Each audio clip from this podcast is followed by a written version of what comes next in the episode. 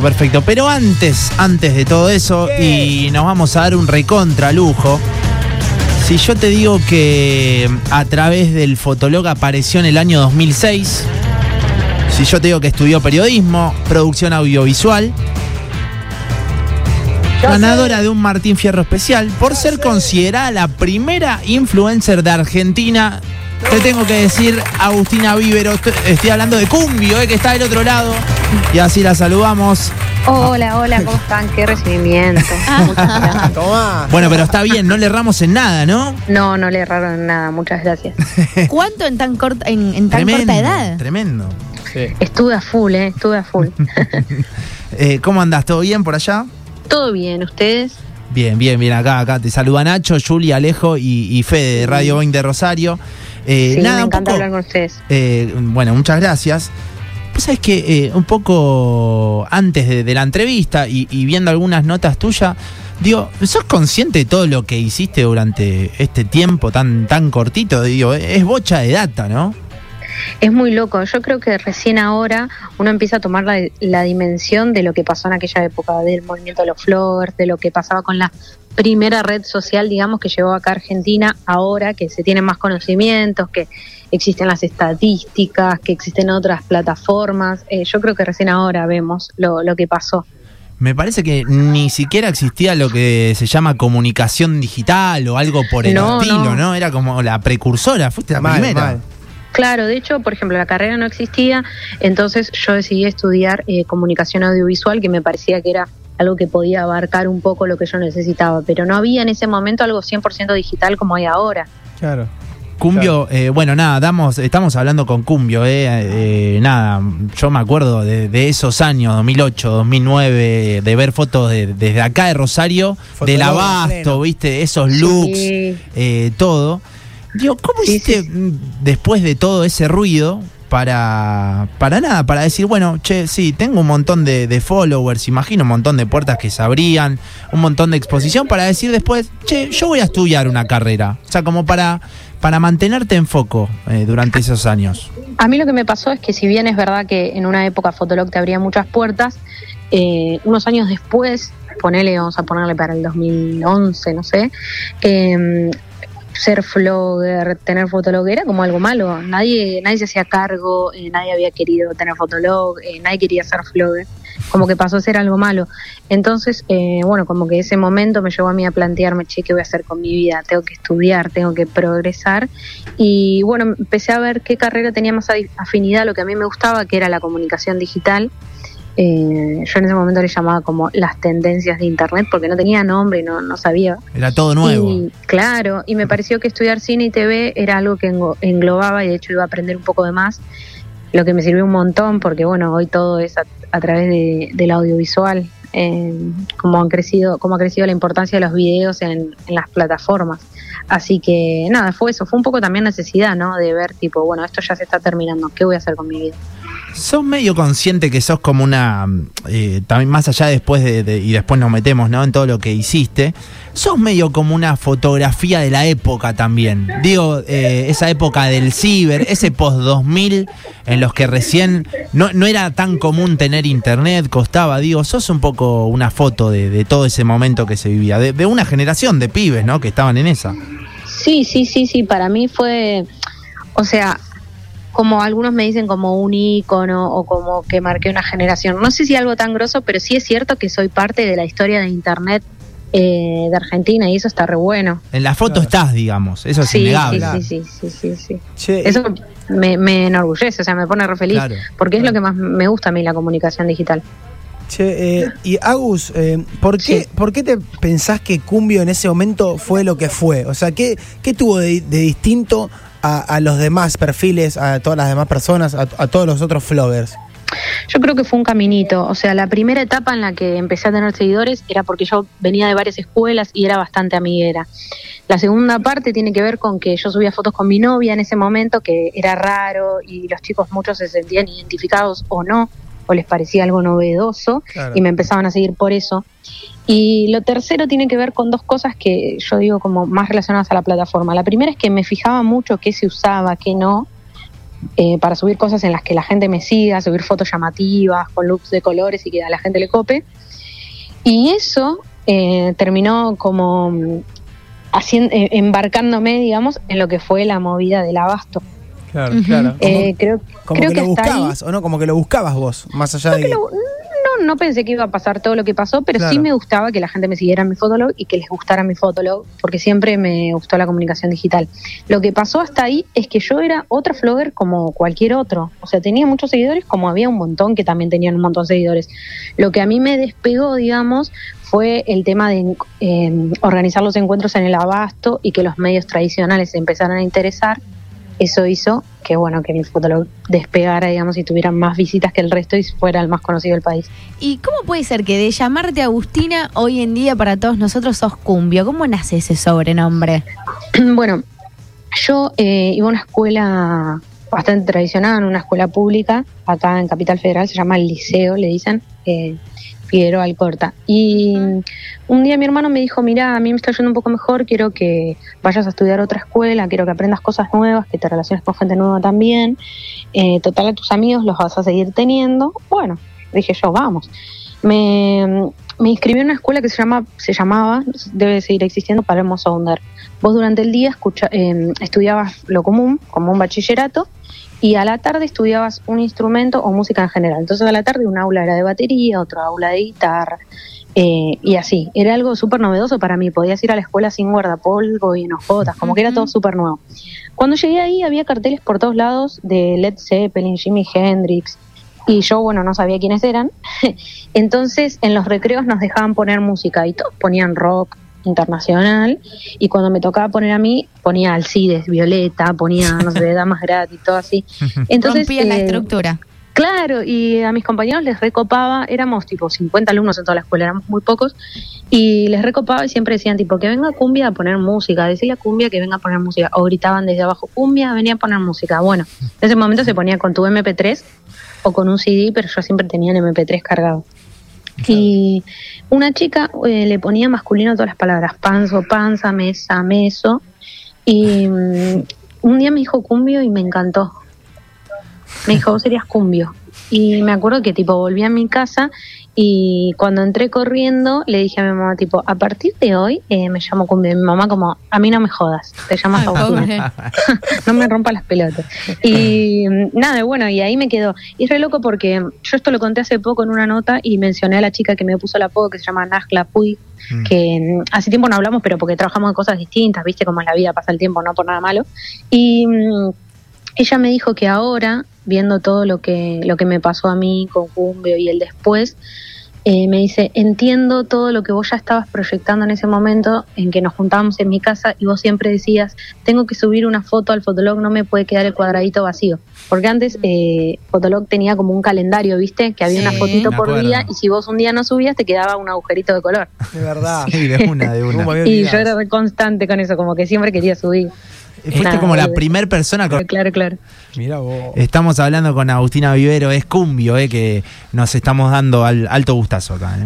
Agus, Ah, gracias. Agus, ¿crees que fuiste como una especie de, de emblema en ese momento por haber eh, dar- dado visibilidad a las tribus urbanas? Que ahora también hay un montón. Antes eran los floggers, pero ahora también existen con los pibes del freestyle, los hipsters.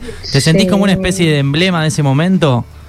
Yo creo que mm, son cosas distintas, me parece. Sí. Porque, mira, en ese momento no era emblema de nada, medio que me odiaban un poco, la verdad, vamos Sí. a ser realistas. Eh, hoy, si lo pienso, sí, soy un poco como, como de las pioneras y de los emblemas en las, re- en las tribus urbanas. Pero me parece que lo que pasa con Fotolog es totalmente distinto a los chicos del freestyle. Los chicos del freestyle tienen un talento, hay como una hay algo diferente, ¿no? Hay un talento más relacionado a la música, no es tanto una tribu urbana, sino que real son, son chicos muy talentosos, me Sí. parece, ¿no? Es como distinto. Nosotros lamentablemente no hacíamos nada, o sea, nos sacábamos fotos y qué sé yo, era muy lindo y era divertido, pero era un movimiento totalmente distinto.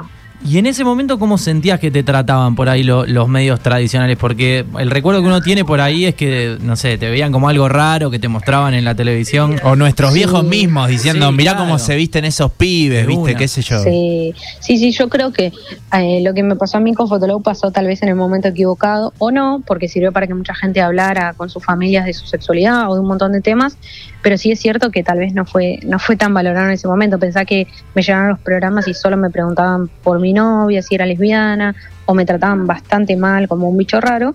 O, o, por ejemplo en el abasto nos echaban, Sí. con la policía nos, nos Sí, echaban a la calle, cuando hoy tienen que mm, pagarle a los influencers para que vayan, para que convoquen gente al shopping, etcétera. Eh, como todo se fue dando vuelta, ¿no? ¿Y cómo hiciste para convencer a tus viejos que son de otra generación, que vienen chipeados de otra manera, lo que, era lo que vos estabas haciendo?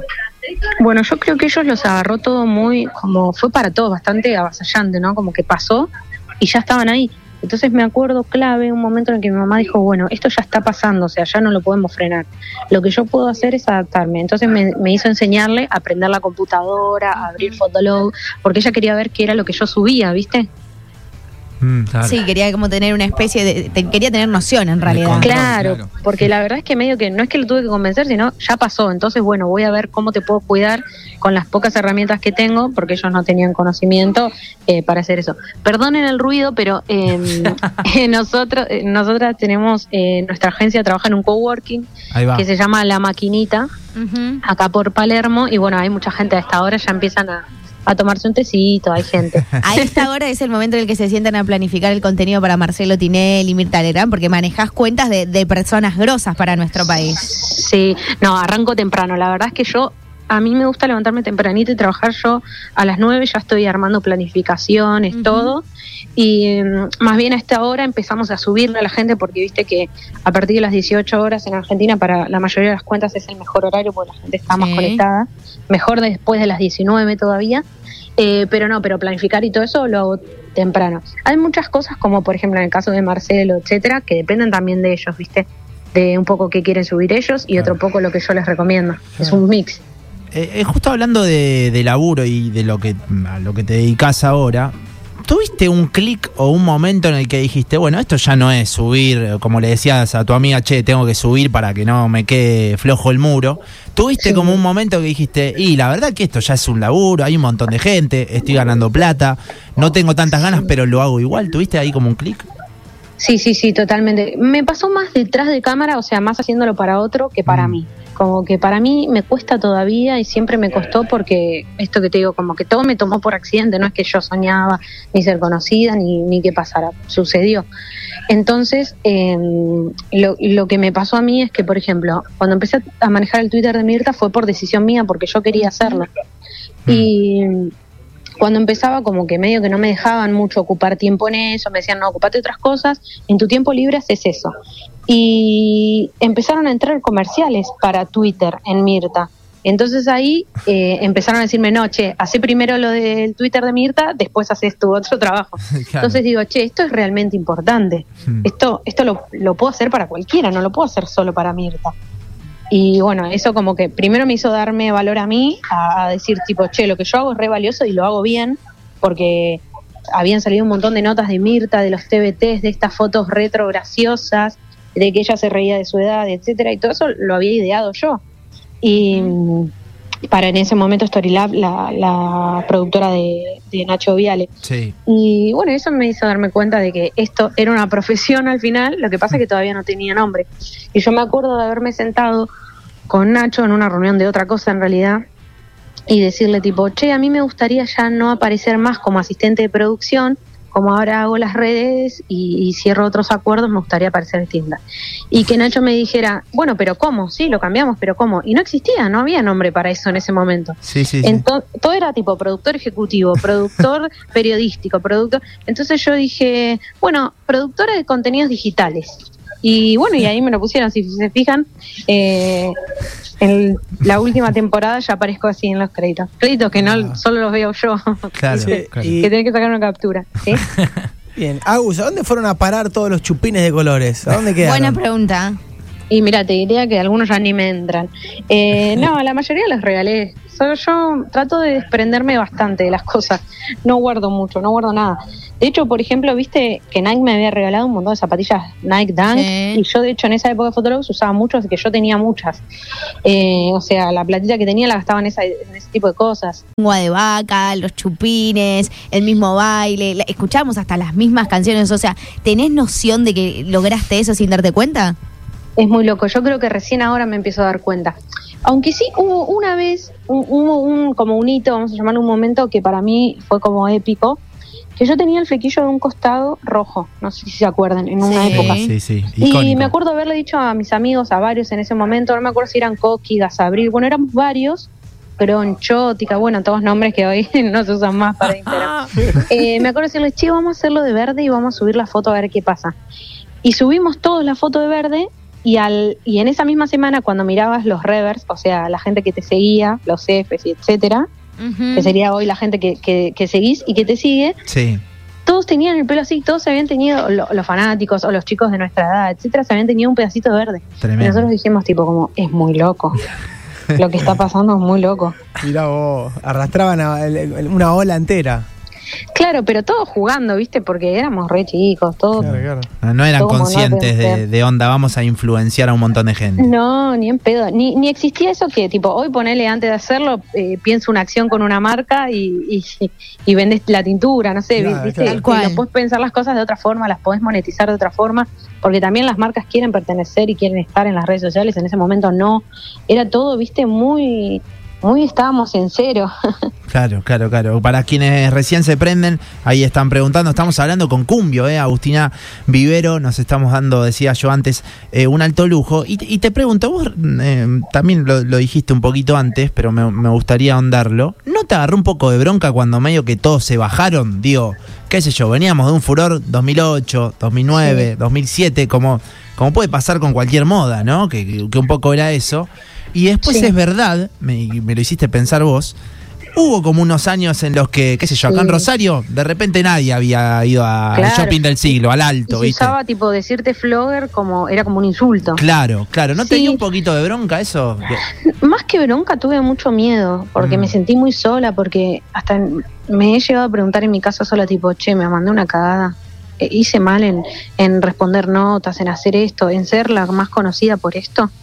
Y esto que ahora es malo y que todos odian. Mm. O de repente la gente no me quería, yo era chica, era todo muy difícil, ¿viste? Claro, muy ¿Qué, qué edad tenías? ¿Qué edad tenías vos cuando Y la movida del este abasto, ¿viste? Y proceso eso? fue, ponele, desde los 16, yo estaba por cumplir 17, Ah, hasta, ponele que hasta los 22, pero los 22 de una piba que se vio abrumada por todo lo que pasaba. Eh, nada, real, como que todo pasó muy fuerte y muy rápido. Y, y nada, y me pasaba eso, como que yo después pensaba, tipo, che, ¿de qué voy a ir a trabajar yo? Porque la gente de repente me quiere y me da un abrazo, pero de repente me odia y me tira algo en el local en el que estoy trabajando. O sea, ¿qué va a pasar con mi vida?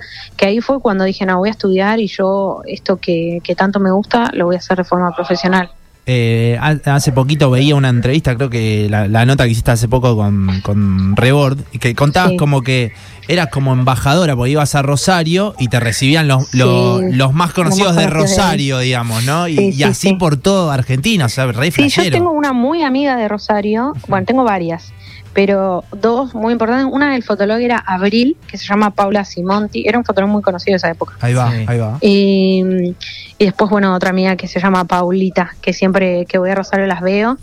Eh, no, es re loco igual también eso. O sea, yo desde mi compu me hice amiga de, de Rosario. Antes no, no era tan fácil. Claro, claro. A mí lo, lo que más me asombra es, es cómo tenías los pies sobre la tierra en ese momento por ahí, con toda la fama, digamos, estabas en todos los canales de televisión, impresionante, eras, eras una criatura prácticamente, y me sorprende cómo en ese momento prácticamente hablabas igual que ahora, o sea, con algunas diferencias de la época.